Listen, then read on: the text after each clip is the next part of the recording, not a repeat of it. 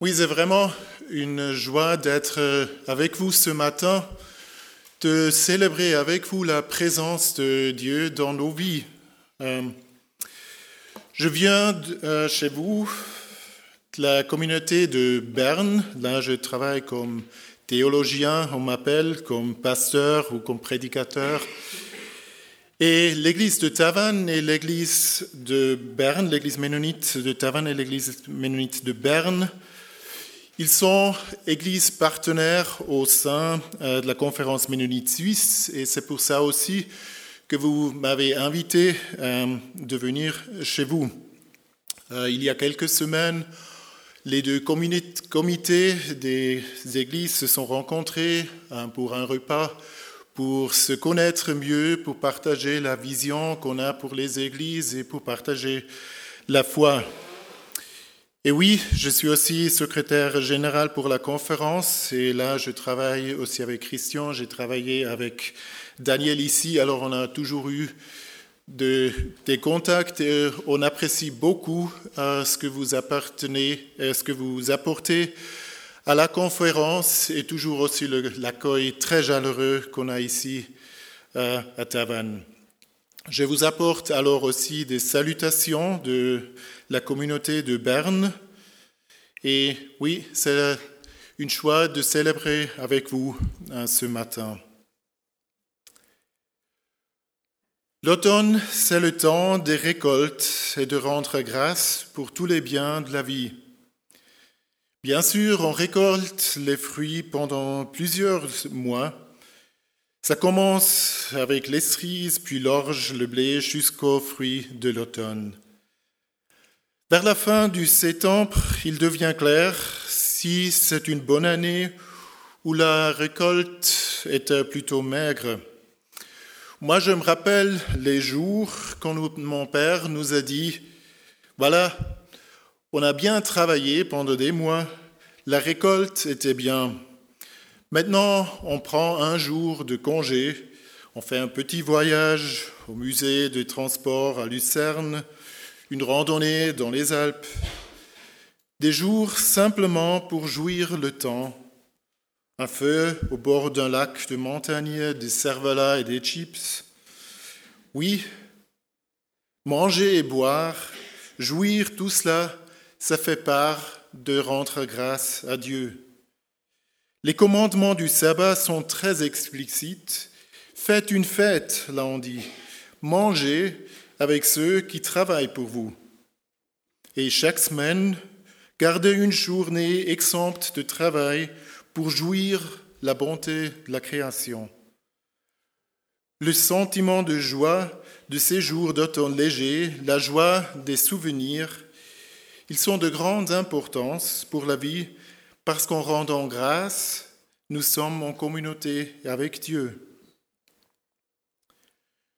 Les premiers mots du texte biblique pour la prédication que je vais vous apporter aujourd'hui, ils semblent contredire ces plaisirs bien corporaux. Je lis de l'épître de Paul aux Romains du chapitre 14, les versets 17 à 19 car le règne de Dieu n'est pas fait de nourriture ni de boisson, mais de justice, de paix et de joie dans le Saint-Esprit. Celui qui sert le Christ en ces choses est agréable à Dieu et estimé des hommes. Recherchons donc les choses de la paix et celles qui servent à notre mutuelle édification.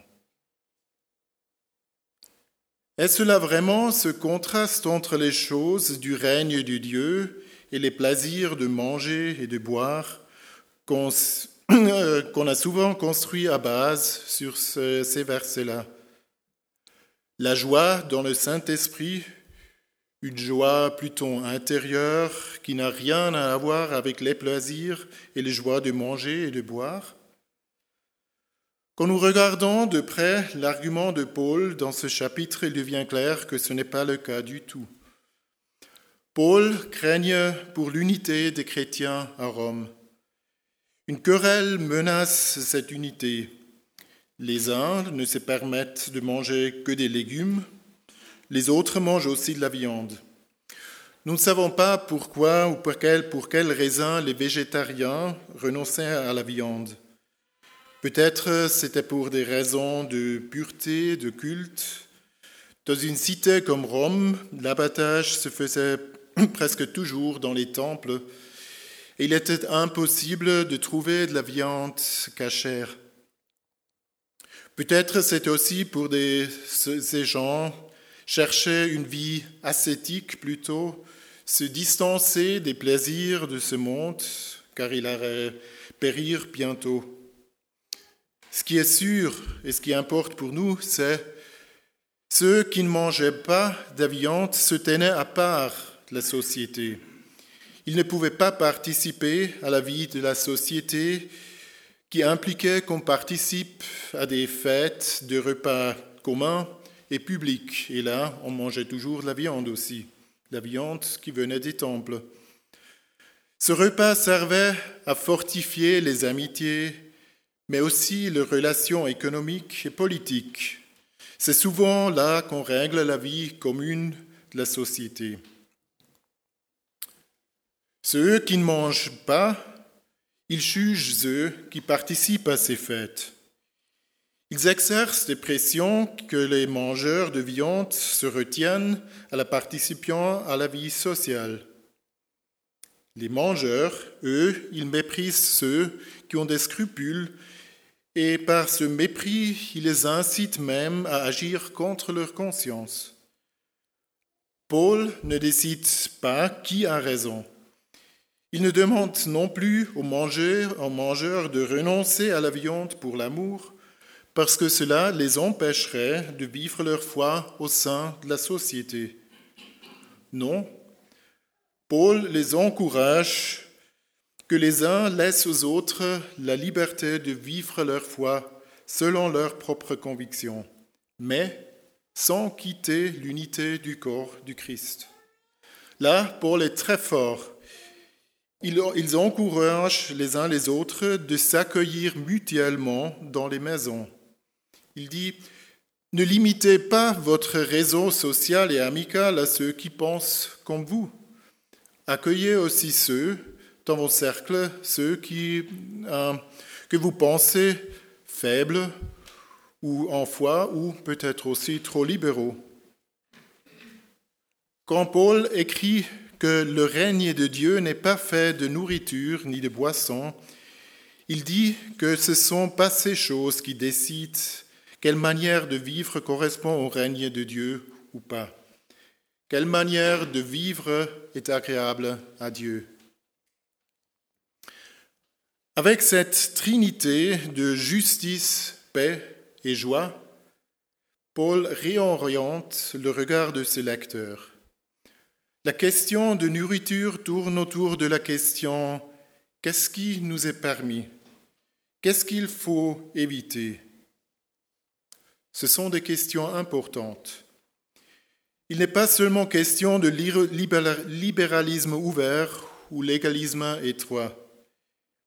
Il s'agit de la question auquel pouvoir est-ce que je participe?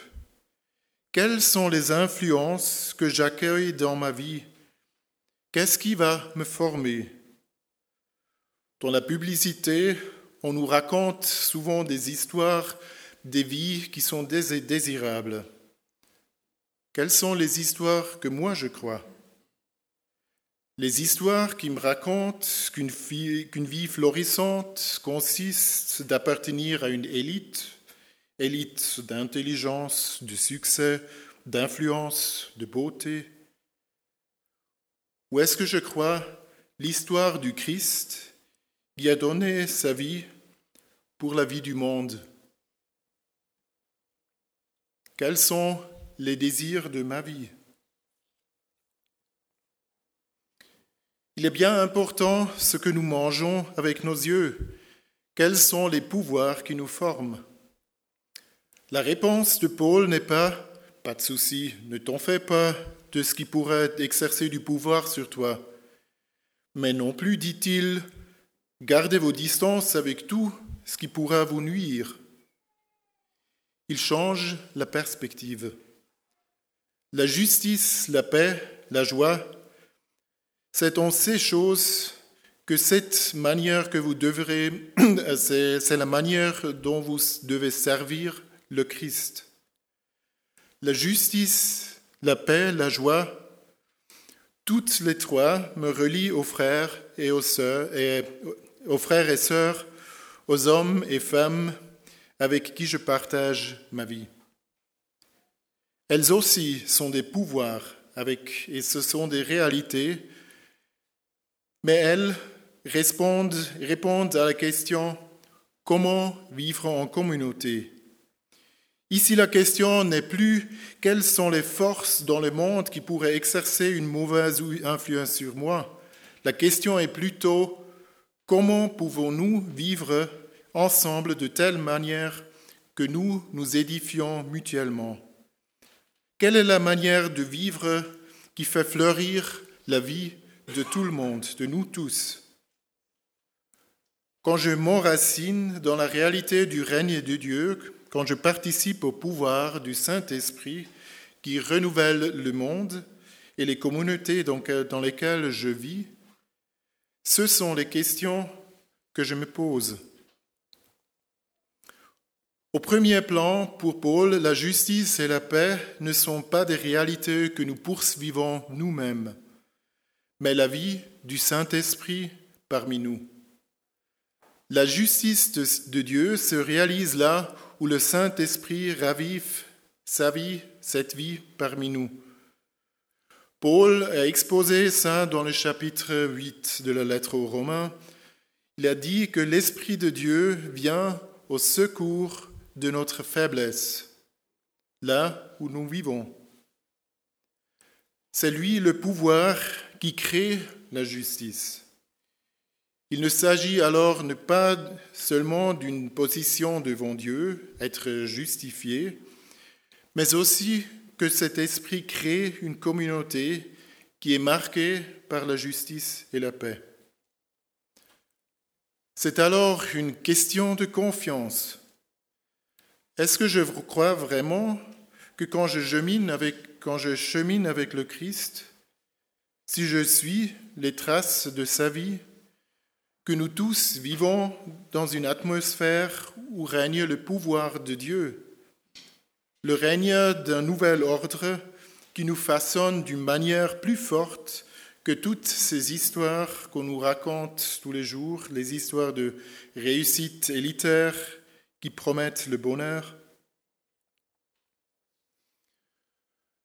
Dans les dernières années, nous, les Ménonites, nous avons souligné que la paix c'est beaucoup plus que l'absence de la violence et de la guerre. C'est une manière de vivre active. Il n'y aura pas de paix sans justice. Dans une vision du règne de Dieu, les actes au service de l'autre, les rencontres avec les gens qui croisent ma vie, ne se limitent pas à aider les autres. Ils cherchent une communauté où la vie de tout le monde est promue.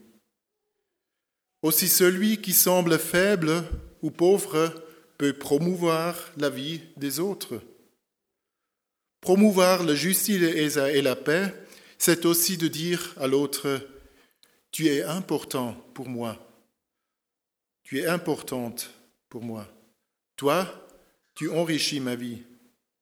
Toi, tu es beaucoup plus que quelqu'un de pauvre qui a besoin de moi. L'évangile de Luc nous apporte l'histoire du Père et ses deux fils qui vivent très différemment avec ce qui est au Père. Cette histoire n'est pas encore terminée quand le Père restitue le cadet dans son héritage quand il rentre, bien que celui ait déjà gaspillé sa part. Cette histoire nous pose aussi la question Comment l'histoire continue pour l'aîné? C'est lui qui est resté à la maison dans l'héritage du Père. Qu'est-ce qui doit se passer pour que tous les trois peuvent se regarder dans les, yeux et dire Oui, toi, tu es un, un homme qui enrichit ma vie, Peut-être le père demandera l'aider Qu'est-ce que tu veux que je te fasse? Qu'est-ce qui te fera du bien? Ou le cadet lui pose la question Quelles étaient les raisons pourquoi tu es resté à la maison? Comment veux-tu que nous vivons ensemble maintenant que moi je suis rentré? Dans cette histoire, il n'est pas question s'il est mieux de rester ou de partir et rentrer. Il est question que le salut entre dans cette maison pour toute la maison. Il est question de justice aussi. Ceux qui tombent chez nous en détresse souvent font l'expérience que d'autres décident ce qui est bon pour eux. Et ainsi, le sentiment d'impuissance qui accompagnait souvent la détresse est encore augmenté. Chercher la, justice, c'est aussi chercher à renforcer leur pouvoir de vivre, de les rappeler qu'ils sont toujours des personnes avec leurs capacités importantes, chères et précieuses. Je peux, poser la question, qu'est-ce que tu veux que je te fasse? Qu'est-ce qui te fera du bien? Et il est aussi important qu'aussi moi, je suis, que je sois respecté comme personne entière avec toute ma vie et n'est pas seulement traité comme solution pour un problème. C'est pourquoi Paul écrit que nous devons chercher de nous fortifier ou édifier mutuellement, les uns les autres, aussi les dits faibles, les dits forts. On pourrait aussi dire traiter l'autre, traiter l'autre de manière que sa dignité est édifiée, qu'il est fortifié de vivre la vie à laquelle Dieu l'appelle.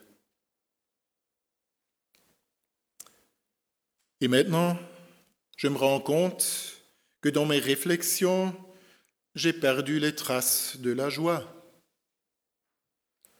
Cela nous arrive trop souvent quand nous réfléchissons sur la relation entre la, paix et la, entre la paix et la justice.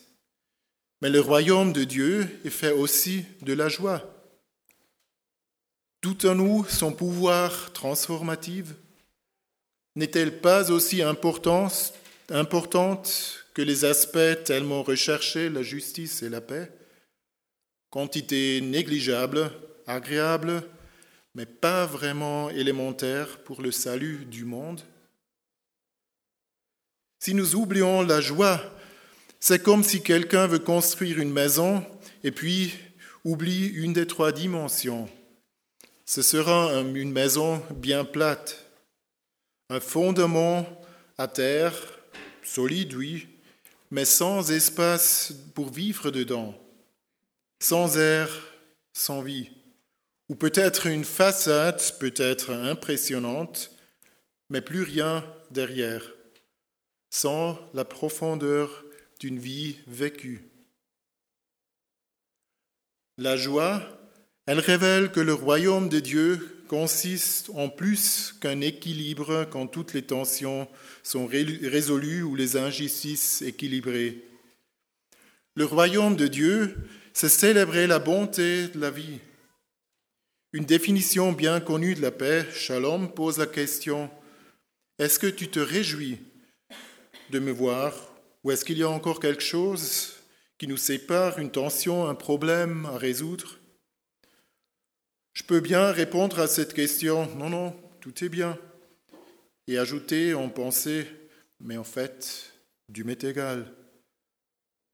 Mais la joie, la joie veut jouir la vie avec cette personne se réjouit de toutes les personnes, l'humour, la sagesse, la chaleur dans son sourire, la lumière, ce qui partage.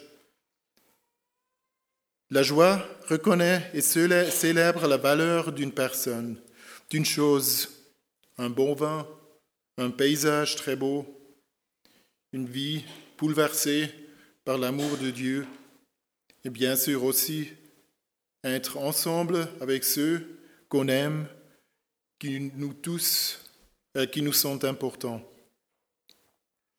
Et c'est justement l'exhortation avec laquelle Paul commence son argument. Accueillez-vous les uns les autres dans vos maisons, dans vos cercles d'amitié.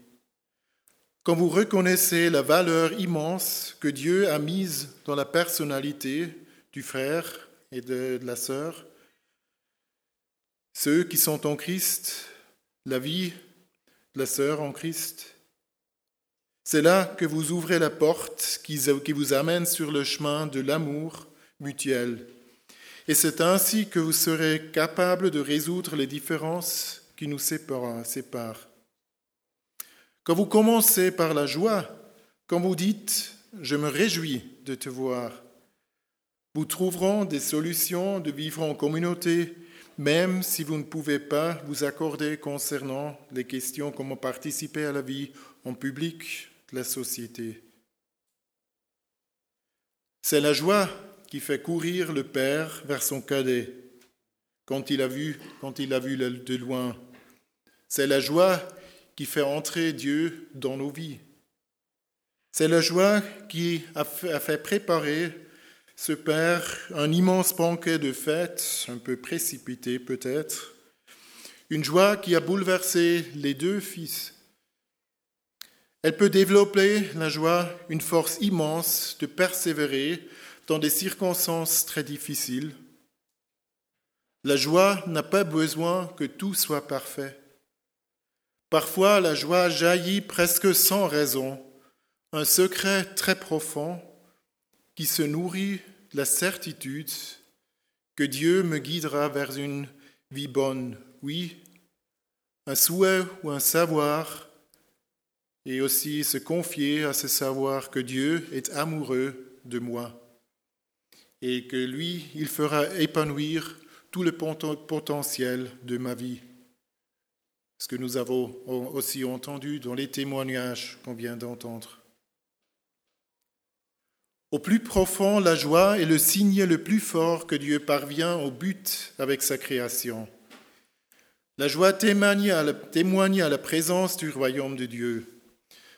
Bien sûr, la joie connaît toutes sortes de motifs, aussi des motifs mixtes, impurs ou même pourris, comme, euh, par exemple, quand on jouit les choses qui promettent la vie, mais n'en donnent rien et nous laissent assez vides.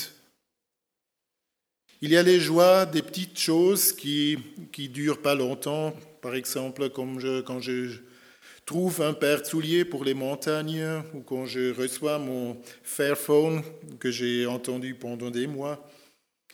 Un peu différents et plus lents sont les joies des moments parfaits que peut-être comme pendant un concert, concert quand, quand il y a ce moment parfait.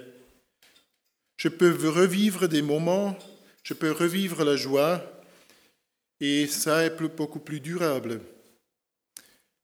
Mais moi, je crois, malgré toutes ces différences, ces motifs mixtes, je crois qu'on peut dire, là où l'on ressentit la joie, il y a quelque chose du souffle de l'air du Saint-Esprit dedans. C'est caché parfois, oui. Parfois, c'est rien qu'un signe qui nous conduit vers le désir d'une vie abondante. Peut-être parfois c'est que les petites lumières dans la vie, aussi dans la vie qu'on a entendu de Timothée, qui ne disparaissent pas même aux moments qui sont les plus sombres il y a toujours là un petit étincelle de quelque chose qui va vers la vie. Oui, la joie, elle parle de quelque chose qui transcende les limites de ce monde. Elle témoigne d'une plénitude de vie, source de, de, la vie de toute création. Et c'est pourquoi la grâce et les fêtes de récolte sont tellement importantes. Elle témoigne que la vie est un don, un don qui nous attire vers la joie. En rendant grâce et dans la joie, nous vivons la communion avec Dieu. Je crois qu'il est assez significatif que même les dictateurs les plus puissants ne peuvent pas commander la joie ou produire la joie. Elle est un don divin. Dans l'évangile de Jean, avant de quitter ses disciples, Jésus leur dit, Vous êtes tristes à présent, mais je vous reverrai. De nouveau, votre cœur sera plein de joie, la joie que personne ne pourra vous, l'enlever. Parfois, il nous semble que la tristesse est l'ennemi de la joie. Mais la tristesse, même le deuil, peut être, peut être illuminé par une joie plus silencieuse. Je crois le vrai ennemi de la joie, c'est l'indifférence. Une attitude qui ne cherche plus rien de ce qui est de valeur. Et quand nous vivons des moments de terreur, quand le désespoir des bombardements incessants en Syrie nous parle, quand il semble impossible de trouver des chemins vers la paix, n'oublions pas la tristesse, la plainte, la souffrance, elle n'abandonne pas l'espoir qu'il y, qu'il y aura de la joie, qu'une lumière profonde de vie nous donnera la force de supporter, de persévérer, de ne pas capituler devant l'indifférence. Quand nous parlons de justice et de paix, nous parlons très vite de ce qu'il faut faire pour arriver là. Mais la joie, je, le dis, les dictateurs ne peuvent même pas la commander. Nous ne pouvons pas vraiment la produire. Nous la cherchons avec toute notre vie et pourtant, ce feu de vie, comment le rallumer? Parfois, elle nous surprend quand nous payons attention aux petites choses, un sourire amical, quand un enfant m'embrasse et me dit ⁇ Je me réjouis tellement de te voir ⁇ Parfois, je parviens à faire plaisir à quelqu'un et, la joie de l'autre me comble de joie. Oui, nous pouvons cultiver la joie comme on cultive un jardin, on peut se préparer à la recevoir comme on accorde un instrument. On peut cultiver la sensibilité aux traces de la joie, vivre dans ce monde vigilant et attentif à la, présence surprenante de l'Esprit divin, jouant son mélodie du règne de Dieu qui vient. Ainsi je pense à cet homme aveugle qui vivait dans une petite maison avec un grand jardin. Il passait chaque minute libre dans son jardin et le cultivait avec un grand dévouement, bien qu'il était aveugle. Le printemps, l'été, l'automne, toujours son jardin était une mer de fleurs. Venait un homme et admirait la splendeur et lui demandait, Mais pourquoi vous faites tout cela?